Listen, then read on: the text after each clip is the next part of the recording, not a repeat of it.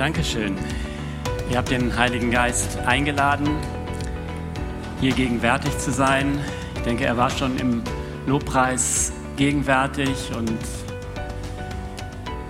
hat vielleicht zu euch gesprochen.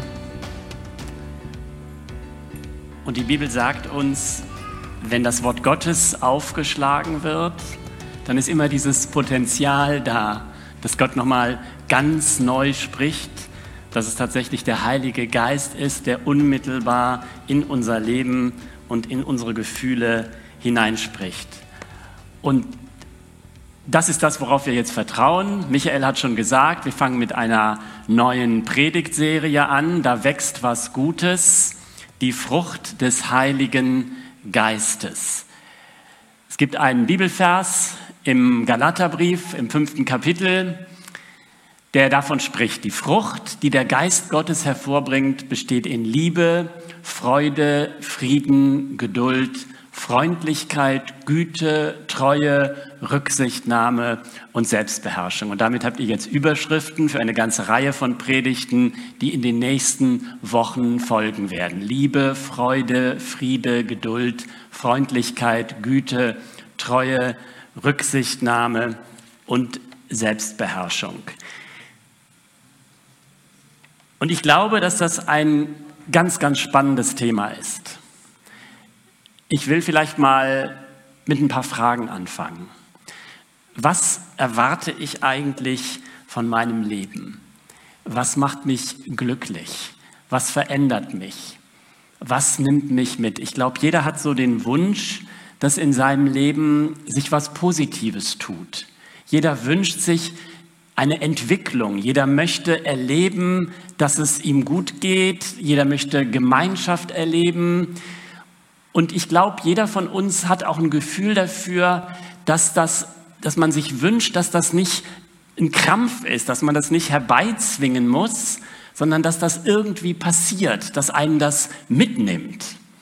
Es gibt in der, in der Psychologie so einen Begriff, der sich jetzt nicht auf das ganze Leben bezieht, sondern auf etwas, was man vielleicht konkret tut, der heißt Flow. Und ich glaube, jeder Mensch kennt das, dass man manchmal was tut, hat vielleicht eine schwierige Aufgabe, muss irgendwas vorbereiten, irgendwas mit den Händen machen oder auch was aufschreiben. Und am Anfang ist es ganz schwer, da reinzukommen. Man schiebt es vielleicht tausendmal auf. Und dann irgendwann fängt man an und plötzlich ist man so drin. Und plötzlich merkt man, man merkt gar nicht mehr, wie die Zeit vergeht. Das nimmt einen auf einmal mit und man ist im Flow, wie dieser Psychologe gesagt hat. Hat einen ganz schwierigen ungarischen Namen, ist ein amerikanischer Psychologe. Ich kann den hier leider nicht aussprechen, aber ihr könnt das googeln. Und das steckt ganz tief im Menschsein drin, dass es da irgendwas gibt, was mich mitnimmt. Manche haben das auch mit dem Thema Spielen in Verbindung gebracht. Bei Kindern ist das häufig im Spiel so. Leider bei Erwachsenen ja häufig nicht mehr, obwohl das auch das Erwachsenenleben genauso prägen könnte. Friedrich Schiller hat mal gesagt, der Mensch ist nur da wirklich Mensch, wo er spielt, also wo er sich ein Stück vergessen kann und wo er plötzlich eine Kraft merkt, die da ist, die etwas in ihm bewegt, die etwas zum Guten, zum Besseren verändert, von der er spürt, die, die geht irgendwie über mich hinaus. Und das kann mich damit versöhnen, dass ich weiß, mein Leben ist endlich. Vielleicht sterbe ich als relativ junger Mensch. Aber wenn ich dann bis dahin wenigstens ein Leben hatte, in dem das irgendwie stattgefunden hat, mit dem ich zufrieden sein konnte, in dem, in dem etwas Positives da war, dann ist das ja vielleicht irgendwie okay. Vielleicht werde ich auch alt. Es gibt Leute, die werden 90, 100 Jahre alt. Ich habe jetzt von einem Ehepaar gehört, das hat Diamantene Hochzeit feiern können. Wie toll ist das? Aber ich möchte dann auch, wenn ich alt werde, wenn ich über 80 bin, irgendwie noch was spüren von diesem Flow, dass es nicht zum Erliegen gekommen ist, dass dann noch was, sich noch was tut und dass da in mir so ein Funke ist von Begeisterung, von dem ich irgendwie weiß, ich kann den eigentlich gar nicht selber anzünden, aber ich möchte damit in Verbindung kommen. Und ich glaube, dass dieser Bibelvers, dass dieses Thema von der Frucht des Heiligen Geistes genau davon handelt, von dem, was sich in unserem Leben abspielen kann, wenn es in Verbindung kommt mit diesem Geist, von dem wir gerade gesungen haben und von dem auch dieser Bibeltext ganz zentral spricht. Ich habe jetzt heute nicht die Aufgabe, diese einzelnen Themen mit euch durchzugehen. Liebe, Freude, Freundlichkeit, alles, was ihr gehört habt. Das folgt dann in den nächsten Wochen. Ich versuche heute mal so ein bisschen das, das Gesamtbild zu zeichnen, the big picture, wie bei so einem Bild, wo es ganz viele Aspekte gibt, die in diesem Bibelvers alle vorkommen. Wir werden das alles mikroskopisch genau angucken, aber manchmal ist es auch gut, sich das Bild erstmal insgesamt anzugucken, so den ganzen Bibelvers und auch den Zusammenhang, in dem das im Neuen Testament gesagt wird. Und das möchte ich mit euch zusammen tun. Und deswegen möchte ich mit euch auch den gesamten Bibelabschnitt lesen, in dem das im fünften Kapitel des Galaterbriefes vorkommt. Das ist von Vers 16 an bis Vers 26. Paulus schreibt an Christen in Galatien, in der heutigen Türkei an Leute, die zum Glauben gekommen waren, die entdeckt hatten, was es heißt, was es verändert, mit Jesus zu leben, bei denen das aber ins Stocken geraten war. Dieser Flow war unterbrochen. Paulus sagt in diesem fünften Kapitel etwas vorher, ihr, ihr liefet gut, ihr wart, so gut, ihr wart so gut im Lauf. Was hat euch gebremst? Was hat euch aufgehalten? Und davon handelt auch hier dieser Abschnitt. Paulus sagt, was aus seiner Sicht wichtig ist, damit dieser Flow wieder in Gang kommt, damit die Frucht wachsen kann. Lasst den Geist Gottes euer Verhalten bestimmen, dann werdet ihr nicht mehr den Begierden eurer eigenen Natur nachgeben. Das ist schon eine moderne Übersetzung, aber trotzdem gibt es hier Worte, die sind für mich schwierig. Es fängt vielleicht schon mit dem Wort Geist an. Kann man ja auch nicht unmittelbar was mit anfangen. Dann ist hier von der eigenen Natur die Rede. In alten Übersetzungen steht da Fleisch. Das klingt für mich auch irgendwie sperrig. Ich weiß nicht, was so schlimm ist an meiner eigenen Natur. Begierden. Ich habe mal so ein paar Worte etwas fett gedruckt, auf die man vielleicht noch mal zu sprechen kommen kann. Die menschliche Natur richtet sich mit ihrem Begehren gegen den Geist Gottes und der Geist Gottes richtet sich mit seinem Begehren gegen die menschliche Natur. Die beiden liegen im Streit miteinander und jede Seite will verhindern, dass ihr das tut, wozu die andere Seite euch drängt. Wenn ihr jedoch, euch jedoch von Gottes Geist führen lasst, steht ihr nicht mehr unter der Herrschaft des Gesetzes. Im Übrigen ist klar ersichtlich, was die Auswirkungen sind, wenn man sich von der eigenen Natur beherrschen lässt. Sexuelle Unmoral, Schamlosigkeit, Ausschweifung, Götzendienst, okkulte Praktiken, Feindseligkeiten, Streit, Eifersucht, Wutausbrüche, Rechthaberei, Zerwürfnisse, Spaltungen, Neid, Trunkenheit, Fressgier und noch vieles andere, was genauso verwerflich ist und was das Leben auf der Erde zur Hölle machen kann. Ich weiß nicht, ob du im Moment an einem Arbeitsplatz bist, in einer Familiensituation bist oder in anderen Zusammenhängen stehst, wo du sagst, in die, in, von dieser Hölle habe ich irgendwie gerade so ein kleines Gefühl, wie sich das anfühlt. Jetzt kommt der Gegensatz, der Vers, der uns jetzt die nächsten Wochen hier prägen soll. Die Frucht hingegen, die der Geist Gottes hervorbringt, besteht in Liebe, Freude, Frieden, Geduld, Freundlichkeit, Güte, Rücksichtnahme und Selbstbeherrschung. Das ist der Himmel auf Erden. Das Reich Gottes nennt die Bibel das, das Reich der Himmel. Gegen ein solches Verhalten hat kein Gesetz etwas einzuwenden. Nun, wer zu Jesus Christus gehört, hat seine eigene Natur mit ihren Leidenschaften und Begierden gekreuzigt. Da wir also durch Gottes Geist ein neues Leben haben, wollen wir uns jetzt auch auf Schritt und Tritt von diesem Geist bestimmen lassen. Wir wollen nicht überheblich auftreten, einander nicht provozieren und nicht neidisch aufeinander sein. Das ist dieser gar nicht so kurze Abschnitt, in dem unser Vers so in der Mitte ist, wie so eine Perle in, einem, in, in so einer schönen Schatulle. Mittendrin liegt dieser Vers und das ist die Umgebung, das ist das Gesamtbild. Die Frucht, die der Geist Gottes hervorbringt, besteht in Liebe, Freude, Frieden, Geduld, Freundlichkeit, Güte, Treue, Rücksichtnahme, und Selbstbeherrschung. Das ist dieser Fluss der Veränderung, der Entwicklung, der Fluss von guten Themen, die mein Leben bestimmen können. Und im Galaterbrief sagt Paulus zu denen, denen er das schreibt, ich merke, dass da dieser Fluss bei euch zum Stopp gekommen ist. Ihr liefet gut, wer hat euch aufgehalten? Und bei den Galatern, an die das erstmals geschrieben wurde, hatte das mit einem Thema zu tun, das schon immer und auch seitdem sofort da ist, wenn es um diese Frage geht, wie kann, wie kann diese Frucht, das Positive im Leben eines Menschen entstehen. Und das habe ich hier einfach mal mit dem Wort Religion überschrieben. Ich hätte da jetzt auch Gesetz hinschreiben können. Das ist das, die Überschrift, unter der das im Galaterbrief verhandelt wird. Das hatte ganz viel natürlich zu tun mit dem alttestamentarischen Gesetz, das so ein Schatz war, so ein kostbares Thema war für die Menschen, die damals aus dem jüdischen Glauben heraus zu Christen wurden. Und es war die Frage, was, welche Bedeutung hat das denn jetzt auch für Menschen, auch für Menschen, die keine, die keine Juden sind, äh, wenn sie Christen werden? Und das, dieses Thema Gesetz oder vielleicht Religiosität ist immer da, wenn Menschen irgendwie versuchen, so zu leben, wie sie das selbst gut finden und wie sie auch vermuten, dass es Gott gefällt. Dann geht es sehr häufig los mit Regeln, die man aufschreiben kann und an die man sich halten kann und wo man dann auch abhaken kann. Da ist schon mal soweit alles in Ordnung. Du bist zum Beispiel sonntags hier oder im Moment Schaltest du dann wenigstens die Übertragung ein, dann wissen wir schon mal, bei dir ist soweit alles klar. Das ist schon mal, du bist auch einigermaßen akzeptabel angezogen und deine Umgangsformen stimmen.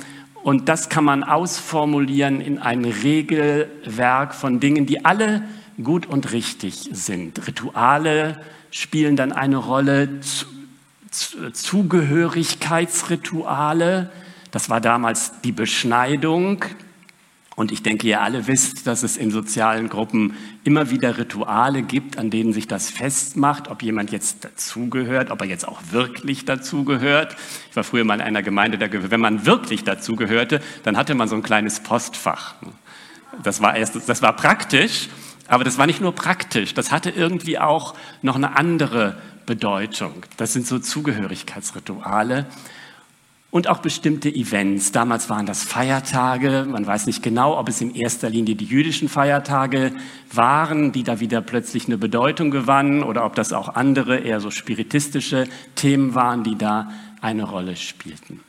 Und Paulus sagt, wenn ihr unterwegs sein wollt zur Freiheit, dann müsst ihr verstehen, dass ihr auf diesem Weg niemals an das Ziel einer positiven Entwicklung in eurem Leben gelangen könnt. Weil alle diese Regeln sind im besten Falle richtig und gut. Und soweit es sich um das Gesetz handelt, das in der Bibel niedergeschrieben ist, gilt es natürlich tausendfach alles absolut richtig. Aber Paulus sagt, es wird am Ende nur den einen Zweck erfüllen können in deinem Leben, dir zu zeigen, dass es nicht funktioniert und dass dieser Flow eben nicht da ist, der es dir ermöglicht, so zu leben. Und da, wo du dich selbst der Illusion hingibst, dass das bei dir möglich ist, wird es sich noch viel schrecklicher auswirken auf dich selbst und auch auf die Menschen in deiner Umgebung, denen du dann mit einer Selbstgerechtigkeit begegnest. Und Paulus spricht ganz stark von sich selbst, von seinen eigenen Erfahrungen und sagt, für ihn hat dieser Irrweg erst geendet, als er diesem anderen Menschen begegnet ist. Und dieser andere Mensch ist Jesus Christus. Als er diesem Mann begegnet ist, der ihm gezeigt hat, dass es eine andere Art gibt der Befreiung von allem, was mich in meinem Leben auffällt, bremst, was den positiven Fluss in meinem Leben unterbricht. Dafür ist Jesus am Kreuz gestorben. Und dieses, diese Tatsache, dass Jesus am Kreuz gestorben ist, bedeutet eine doppelte Befreiung. Paulus erklärt das im Galaterbrief und noch viel ausführlicher im Römerbrief, dass das natürlich einmal bedeutet, dass all die Punkte, wo in meinem Leben Dinge passiert sind, die nicht gut sind und wo die nicht einfach nur passiert sind, sondern wo ich die auch getan habe, dass es da Vergebung gibt, dass es da Befreiung gibt, auch die Möglichkeit für mich selbst, anderen zu vergeben. Aber Paulus sagt, das ist noch, das ist noch nicht das Ganze. Das ist noch nicht die ganze Befreiung, denn das setzt praktisch ja immer nur das außer Kraft, heilt es, tröstet es, was schon passiert ist. Aber wenn ich weitergehe, werde ich vielleicht wieder aus diesem positiven Fluss herauskommen. Und das, deswegen sagt Paulus, Jesus ist nicht nur am Kreuz gestorben, er ist auch auferstanden. Und wenn ich das umarme, wenn ich das für mich selbst in Anspruch nehme, dann entsteht in mir auch die Kraft zu einem neuen Leben. Und dazu, sagt Paulus, ist nur eins erforderlich, dass ich mich diesem Gott, dass ich mich diesem Jesus Christus, in dem Gott Mensch geworden ist, ganz anvertraue, dass ich ihm ganz vertraue. Mehr nicht, aber auch nicht weniger. Und Paulus ist das ganz wichtig, dass es hier um ein Vertrauen geht, ohne Netz und doppelten Boden. Ich weiß nicht, wie ihr das so empfindet, diesen Gedanken, ja, man, man wird ja gerecht nur durch den Glauben. Das ist ein Geschenk, eine Gnade Gottes. Okay, das finde ich gut. Aber ich weiß nicht, ob ihr das kennt, sobald ich weitergehe, fange ich wieder an, auf Regeln und auf Gesetze zu gucken. Und ich glaube, wir sollten uns diesen Punkt auch nicht zu leicht machen. Es ist auch in christlichen Gemeinschaften oft ein ganz schwieriges Thema. Geht das denn wirklich nur aus Glauben und nur aus Vertrauen? Bricht nicht da das Chaos aus? Müssen wir nicht doch den Leuten auch mal so ein paar ganz klare Regeln aufzeigen, damit sie auch wissen, wie sie sich zu verhalten haben? Ich hörte jetzt letztens eine Predigt da sagte jemand, ja, das mit der Gnade, das ist natürlich auch gut, dass Gott uns das alles schenkt, das ist alles richtig, 100% Gnade, aber du musst trotzdem so leben, als wenn das 100% von dir abhänge. Als wenn das 100% deine Kraft und dein Einsatz und deine Energie wäre, das gute und richtige Leben zu leben. Da musste ich irgendwie erstmal drüber nachdenken. Also ich, ich fand es richtig, dass er irgendwie sagen wollte, das heißt ja jetzt nicht, wenn ich, wenn ich sage, ich glaube einfach an Gott, äh, dass jetzt irgendwie mein Leben daraus besteht, dass ich alle Viere von mir strecke und sich in meinem Leben gar nichts ändert. Klar, also das verstehe ich schon. Aber trotzdem glaube ich, an diesem Punkt, an den Paulus uns hier führt, stehst du wie, an so einer, an so einem, wie auf so einem Drei-Meter-Brett, wo die Frage ist, ist das wirklich die einzige, die entscheidende und die wahre Quelle für all das, was danach passiert? Und wenn ich, wenn ich danach richtig lebe, wenn ich danach mich gut verhalte, dann mache ich das nicht, weil ich damit irgendetwas erreichen muss, weil ich irgendwas einhalten muss, sondern dann mache ich das immer nur, weil schon alles erreicht ist, weil ich schon alles bekommen habe, weil in mir sich schon alles dadurch verändert hat. Das ist ein ganz kitzliger Punkt, in dem, was christlicher Glaube bedeutet. Und das Neue Testament ist voll davon, vom Ringen um genau diese Frage. Aber ich möchte mich von Paulus immer wieder ermutigen lassen dazu, zu sagen, ich, ich will genau an diesen Punkt kommen. Und die Gerechtigkeit, von der natürlich auch viel in der Bibel die Rede ist, die Gerechtigkeit, die ich bekomme, ist nicht meine Gerechtigkeit. Auch nicht eine Gerechtigkeit, die Jesus dadurch irgendwie für mich erworben hat, dass er ja alle Gebote eingehalten hat und jetzt kriege ich das sozusagen auch auf mein Konto übertragen. Paulus ist das ganz wichtig. Ich weiß nicht, ob euch das aufgefallen ist.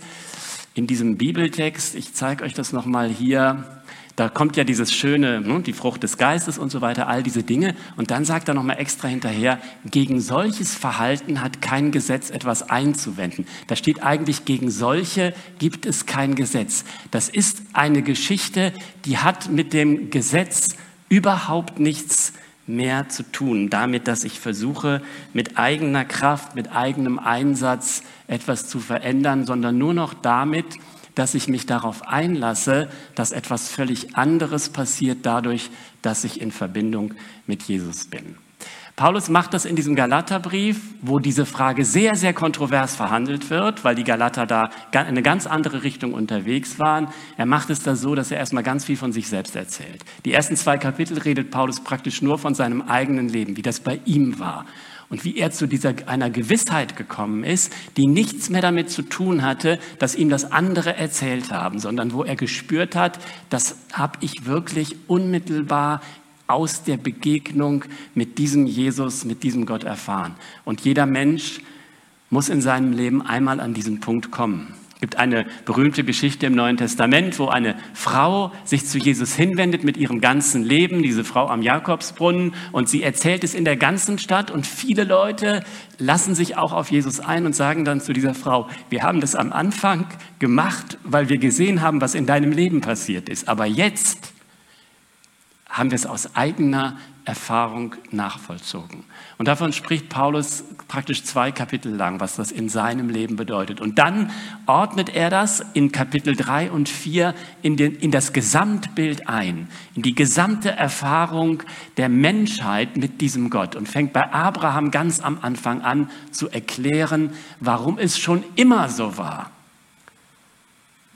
dass es nur auf dieses auf diesen einen Schritt ankommt, auf dieses Vertrauen zu Gott. Warum das auch schon in der Zeit galt, bevor es überhaupt ein Gesetz gab und auch eigentlich in der gesamten Zeit, während dieses Gesetz da war. Sehr, sehr spannend, das zu lesen. Und dann hat Paulus noch zwei Kapitel Zeit zu zeigen, was bedeutet das denn jetzt ganz konkret für mein Leben. Und das sind diese Kapitel 5 und 6, über die wir gesprochen haben.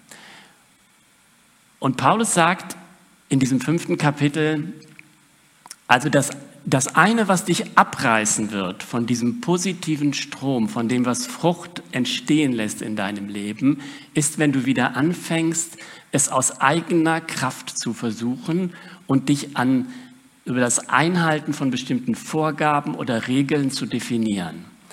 Und das andere, das beschreibt Paulus mit diesem Wort Fleisch oder in dieser Übersetzung, die ich gelesen habe, stand meine eigene Natur. Ich habe hier mal drüber geschrieben, nur ich. Das andere ist, wenn ich es zulasse, dass das, was ich bin, was mich ausmacht, abgerissen wird von der Verbindung zu dem Gott, der mich eigentlich nur lebendig machen kann. Wenn man das so hört, Fleisch oder eigene Natur, das klingt ja so ein bisschen nach finsterem Mittelalter, so der böse menschliche Leib, der immer nicht das will, was Gott will. Das ist gar nicht das christliche Verständnis, auch nicht das jüdische Verständnis. Gott hat den Menschen mit seinem Leib, mit der Seele, mit dem Geist gut geschaffen und auch der Leib ist Teil dessen, was erlöst und was verändert wird. Im Korintherbrief sagt Paulus, der, der Leib ist der Tempel des Heiligen Geistes. Das bedeutet, das, was Gott in meinem Leben verändert, bezieht sich nicht irgendwie nur auf meine, meinen Geist oder meine Seele, die irgendwann mal vielleicht ins Himmelreich wegflattert, sondern es bezieht sich auf mich als ganzen Menschen. Aber der Leib ist natürlich immer das, was ich so am einfachsten sehen und anfassen kann. Und deswegen ist es vielleicht auch immer so die Stelle meiner Person, wo ich, wo Menschen am leichtesten versucht sind, irgendwie zu denken, das ist etwas, das ist, das kann ich von Gott trennen.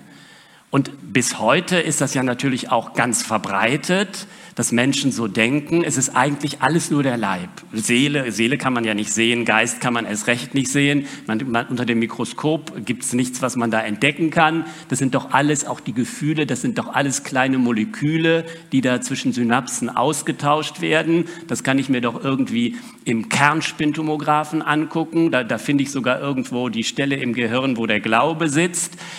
Es es ist scheinbar alles nur der, es ist alles scheinbar nur der Leib. Und wenn ich so denke, dann bin ich an dem Punkt, den Paulus hier meint, wenn er von Fleisch spricht oder von der eigenen Natur spricht.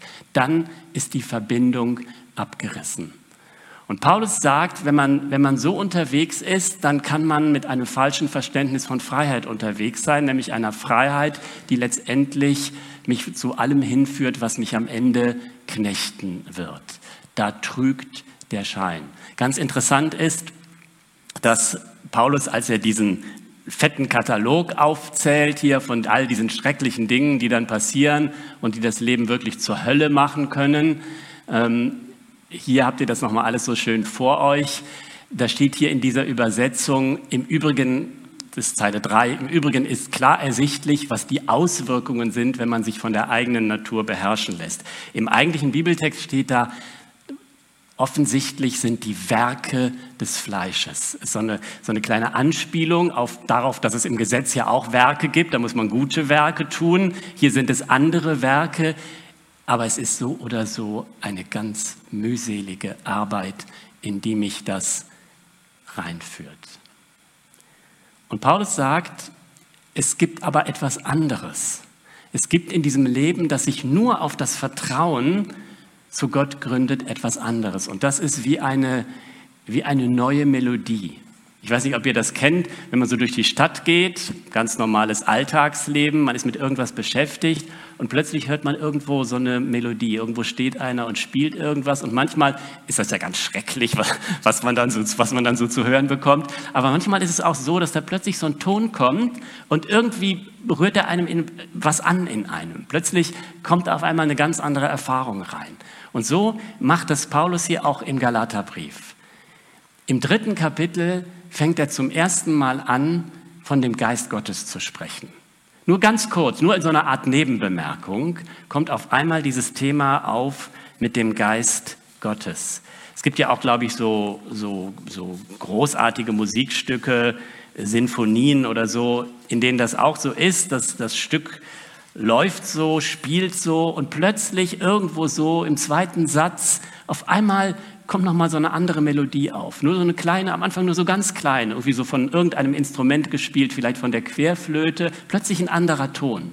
Und nach und nach gewinnt diese Melodie plötzlich immer mehr an Bedeutung, immer mehr Instrumente greifen die auf und irgendwann ist das ganze Orchester mitgerissen. Und das ist das, was Gottes Geist in unserem Leben bedeuten kann. Und Paulus macht es irgendwie auch im Aufbau dieses Briefes deutlich, wo er bei den Galatern zeigen will, Leute, ihr seid so falsch unterwegs mit dem, was ihr da an Religiosität in euch aufbaut. Aber das hier ist die Musik, die ihr braucht. Und da heißt es so schön in Galater 3, Vers 5, in der ersten Erwähnung, als das zum ersten Mal vorkommt, der euch nun den Geist darreicht und Wunderwerke unter euch wirkt, tut er es aus Gesetzeswirken, Werken oder aus der Kunde des Glaubens, der euch nun den Geist darreicht und Wunderwerke unter euch wirkt. So im Nebensatz erfahren wir, dass es so schwierig die Verhältnisse in diesen Gemeinden auch waren, dass dieser Geist immer noch da war und dass er immer noch Wunderwerke gewirkt hat, Dinge, die man nicht erwartet. Und das ist so großartig, dass das auch bis heute noch passiert, dass auch bis heute noch Menschen erleben, da passieren Dinge, mit denen hätte ich menschlich gesehen nicht rechnen können, weil Gottes Realität in meinem Leben plötzlich Wirklichkeit wird. Und Paulus sagt, der Geist Gottes, und das ist auch das Zeugnis des gesamten Neuen Testamentes, ist immer der Startpunkt, der Ausgangspunkt davon, dass ich wieder in Verbindung komme mit dieser Kraft, mit dieser Melodie, die mein Leben durchziehen will. Und dann sagt Paulus im vierten Kapitel etwas ganz Wichtiges über diesen Geist. Wenn ihr aber Söhne und Töchter Gottes seid, weil ihr das aber seid, sandte Gott den Geist seines Sohnes in unsere Herzen, der da ruft, aber Vater. Paulus sagt, weil dieser Geist auch in das Leben von ganz normalen Menschen hineinkommen kann, entsteht eine Vertrautheit mit Gott, die so tief ist, wie sie auch Jesus selbst zu seinem Vater hatte die so, die in eine so enge Verbindung kommen kann, dass sie über die Sprache fast hinausgeht. Das ist ja ein bisschen dieses, diese Bedeutung dieses Wortes Abba, Vater. Da wird gar nicht mehr, da wird nur noch Papa gesagt. Und in dieser, in dieser engen Gemeinschaft werden wir zu Söhnen und zu Töchtern Gottes. Das bedeutet für Paulus, Wir werden zu Menschen, die tatsächlich keine Regeln mehr nötig haben. Paulus erklärt das mit diesem Bild eines Kindes, dem man am Anfang alle möglichen Regeln geben muss. Fasst diese Vase nicht an, sie geht in tausend Strücke, spring nicht ins Wasser und so weiter. Wir haben im Moment eine kleine Katze bei uns zu Hause, die wir versuchen groß zu ziehen. Wir wissen nicht genau, wie das geht, aber irgendwie haben wir schon die Hoffnung, dass sie irgendwann mal aufhört, in die Ecken zu pinkeln. Und Paulus sagt, es gibt so einen Punkt in der Entwicklung, da wird man vom Kind zum Sohn. Und wenn das gut gelaufen ist in der Erziehung, dann muss man dann nicht mehr sagen, jetzt tu dies, jetzt tu das, weil plötzlich in dem Kind, das dann erwachsen wird, eine innere Haltung da ist, die weiß, was jetzt dran ist die auch dann weiß, dass eine Regel nicht immer eine Regel ist. Das ist ja das Gemeine an Regeln. Regeln müssen ja auch manchmal übertreten werden, das weiß jeder. Ja? Aber wann ist der richtige Moment dafür? Wann muss das sein, damit nicht das, was hinter den Regeln steht, Liebe, Frieden, Vertrauen, damit nicht das verletzt wird. Auch eine Bedeutung dieses Nachsatzes von Paulus. Dagegen gibt es kein Gesetz. Es kann kein, keine Regel, kein Gesetz geben, das im Gegensatz steht zu Liebe, Vertrauen, Sanftmut, Freundlichkeit. Und Paulus drückt es im Galaterbrief aus mit diesem Gedanken, dass wir durch diesen Geist Gottes nicht nur Kinder Gottes sind, sondern Söhne und Töchter Gottes, die in eine Mündigkeit hineinkommen, die echte Freiheit bedeutet, aber die Freiheit dazu, das zu tun, wonach sich Gott sehnt und was unser Leben verändert. Und dann spricht Paulus von dem Geist in Galater 5, von der Perspektive, die das gibt, einer Perspektive, die über dieses Leben und über diese Welt hinausreicht. Und ich lese euch noch, dann sind wir hinter Galater 5, hinter unserem Vers auch in Galater 6 vor.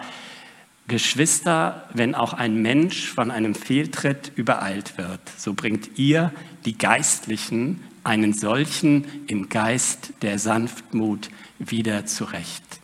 Es entsteht eine Gemeinschaft, in der wir Menschen sein können. Und Menschen machen Fehler.